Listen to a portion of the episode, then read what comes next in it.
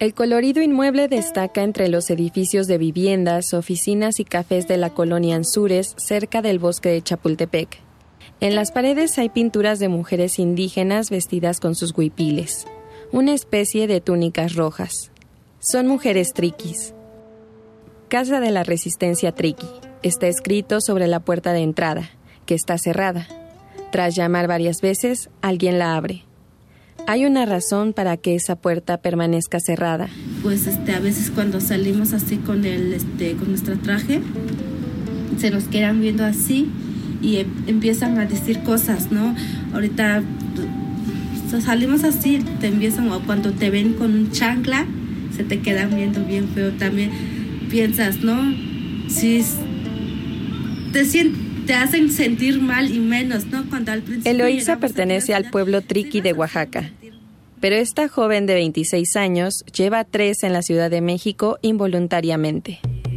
El problema empezó el 26 de diciembre de 2020. Eh, empezó a las ocho y media de la mañana, empezaron a, a balasear a la comunidad. Eh, buscaron a, a, una a un carro que iba para el centro. Y esa camioneta era, iba mi sobrino, eh, mi cuñado, el esposo de mi hermana, y pues mataron a mi cuñado y hirieron, a sus tres hijos de, de mi hermana. Eh, pues, este, pues ese día, el 26, empezó todo. Eh, estuvieron balaciendo el pueblo y no dejaban que la gente saliera y nada de eso entre más este más pasaba el tiempo más empezaban con la balacera y ella es parte de las 144 familias triquis que huyeron de su hogar en Tierra Blanca a la capital del país, donde acamparon en el centro de la ciudad, bloquearon calles y protestaron. Ahora, 30 de ellas viven en un edificio de oficinas propiedad del estado de Oaxaca. Aquí no hay agua corriente. No pueden cultivar alimentos en el jardín como hacen en casa. Los niños no van a la escuela. Eloísa y los demás triquis de la casa culpan de los ataques al movimiento de unificación de lucha triqui, el MULT, una organización de resistencia indígena que con los años derivaría en disidencias. El conflicto, que a primera vista parece una disputa entre triquis, es más complejo.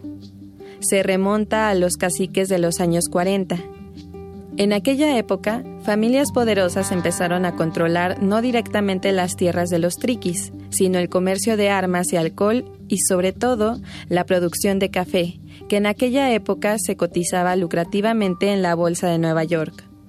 Según la antropóloga Natalia de Marinis, integrante del Sistema Nacional de Investigadoras e Investigadores, se desarrolló un ciclo de dominación indirecto y rentable para los caciques y las autoridades a las que apoyaban.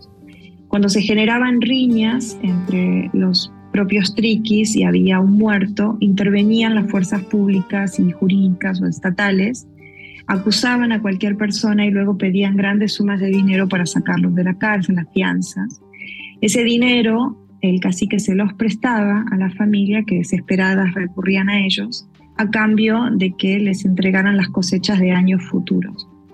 Entonces eh, quedaban los indígenas eh, triquis en un círculo, eh, digamos, de empobrecimiento y dominio muy cruel, que era, como ya te digo, un dominio indirecto, porque de alguna manera los triquis gozaban de esta cierta autonomía sobre sus tierras, o sea, no se Natalia de Marini se ha investigado mucho sobre la región triqui y también ha escrito un libro sobre los conflictos. Otros investigadores han documentado ampliamente los orígenes y también la ausencia del Estado.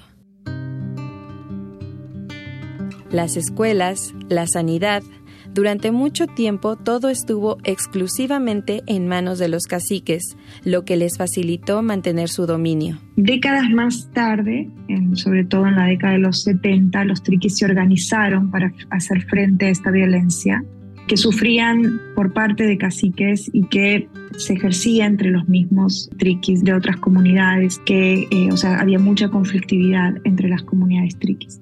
El MULT se formó para luchar por los derechos de los triquis. Después, la resistencia empezó a dividirse. Surgió la Unidad de Bienestar Social de la región Triqui, Ubisort, financiada con fondos del Partido Revolucionario Institucional. También surgió el movimiento de unificación y lucha triqui independiente, Multi, del cual Horacio Santiago es integrante. Desde la casa en la colonia Anzures, él acusa al MULT de estar demasiado implicado en la política. Y esto originó que naciera el Multi, la, la organización que es el Multi, porque los compañeros de la base decían, sí somos el MULT, o sea, porque el MULT no tiene problema.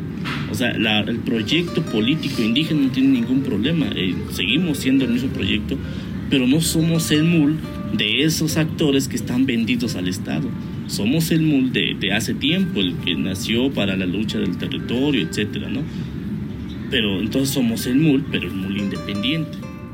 De la otra cara de la moneda, el coordinador del MULT, Octavio de Jesús Díaz, rechaza que el movimiento busque influencia o dominio político y asegura que el problema tiene un origen externo.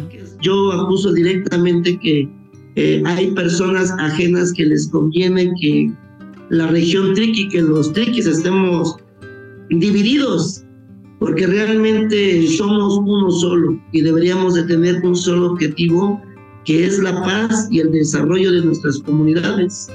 Pero desgraciadamente, como en todo el país, existen entes ajenos, políticos ambiciosos, personas oportunistas que buscan el poder por el poder sin importarle este, el que afecten a personas que están buscando vivir tranquilamente. Desde su oficina en Oaxaca, Oaxaca, Octavio también asegura que las y los triquis de la Ciudad de México son autodesplazados. Nosotros como MUL hemos dicho públicamente que las puertas de Tierra Blanca están abiertas. Nunca nos hemos negado. Al contrario, queremos que regrese la gente. En realidad, Ambas organizaciones se acusan mutuamente de agresiones, asesinatos y de los desplazamientos. Es difícil demostrar si hay un culpable de todo. Natalia de Marinis cree que los gobiernos de la región y del país tienen parte de culpa. La violencia sigue sin tener consecuencias. Los recursos simplemente se entregan a ciertas organizaciones que se supone que luego redistribuyen los fondos entre los necesitados, lo que crea una desventaja para quienes no quieren formar parte de estas organizaciones. Hubo muchos intentos desde hace ya varias décadas, mesas de paz eh, que, que se han instalado en la región y muchas de ellas han fracasado o no han prosperado como, como se hubiese querido, principalmente por estas miradas que, que recaen sobre, sobre los triquis de, de que es un conflicto entre hermanos, de que eh, pues es un conflicto en el que el Estado no tiene, digamos, responsabilidad o no ha tenido eh, vínculo, ¿no? Eh, se han generado como miradas muy estigmatizantes alrededor de los triquis de pensar que es una e, etnia aislada y bélica. Décadas después, los triquis de Ciudad de México vuelven a recurrir a las autoridades. Ojalá, este, ojalá que sí sea cierto, pues, pues porque nosotros eh, lo que queremos es ya regresar, ya una fecha fecha seguro y un retorno seguro también. Dice Rocío. Ella también es una triqui desplazada. El 25 de enero se reunió con otros miembros del Multi y representantes políticos en la Secretaría de Gobernación para una nueva negociación. Un total de 19 personas están presentes, incluyendo a Horacio y Eloísa. La mesa no está abierta al público. Sin embargo, los triquis quieren expresar su apoyo y esperan en la puerta. Al igual que Horacio, muchos de ellos no se vieron afectados por la expulsión, sino que habían llegado a la capital años antes por motivos económicos. Entre ellos está Verónica, que se casó con un triqui. Nosotros ya vivimos aquí, nada más es un apoyo que se le da a los compañeros de, Oaxaca, para que ellos tengan su regreso seguro a sus tierras, más que nada. En su mayoría son mujeres, algunas con bebés o niños pequeños. Esperan seis horas hasta que Horacio, Rocío, Eloísa y los demás salen por fin. ¿Qué tal, Horacio? Si lo viéramos más de carácter integral, eh, pues este es un paso muy pequeño, ¿no? pero creo que en el ámbito de la medida cautelar pues sí es un paso grande debido a que el Estado ya formalmente está obligado a este cumplir con la medida cautelar ¿no? que menciona el retorno y, justicia para las víctimas entonces eh, sí vamos a estar buscando generar eh, dinámicas más burocráticas para alargar este proceso. La medida cautelar a la que Horacio se refiere es la dictada por la Comisión Interamericana de Derechos Humanos, que en noviembre de 2023 ordenó al Estado mexicano garantizar la integridad de las personas triquis desplazadas y el retorno seguro a sus comunidades. Pues ya cumplimos tres años así en la calle, sin que el gobierno este, sienta algo, ¿no? Y que diga sí, busquemos la forma de que ustedes puedan regresar sí, sí nos dan, sí nos dan fecha y todo, pero siempre ellos se dejan manipular por otra parte. Siempre se dejan manipular.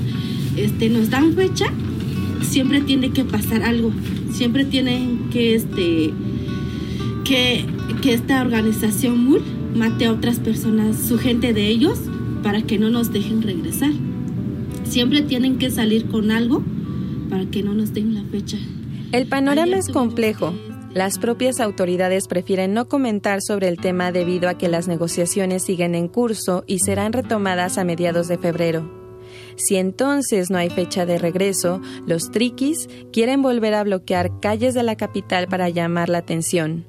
Aunque el caso no ha cambiado mucho en los últimos tres años, los triquis de la Ciudad de México no se rinden. Con información de Marlene Tile y Perla Miranda, Imer Noticias.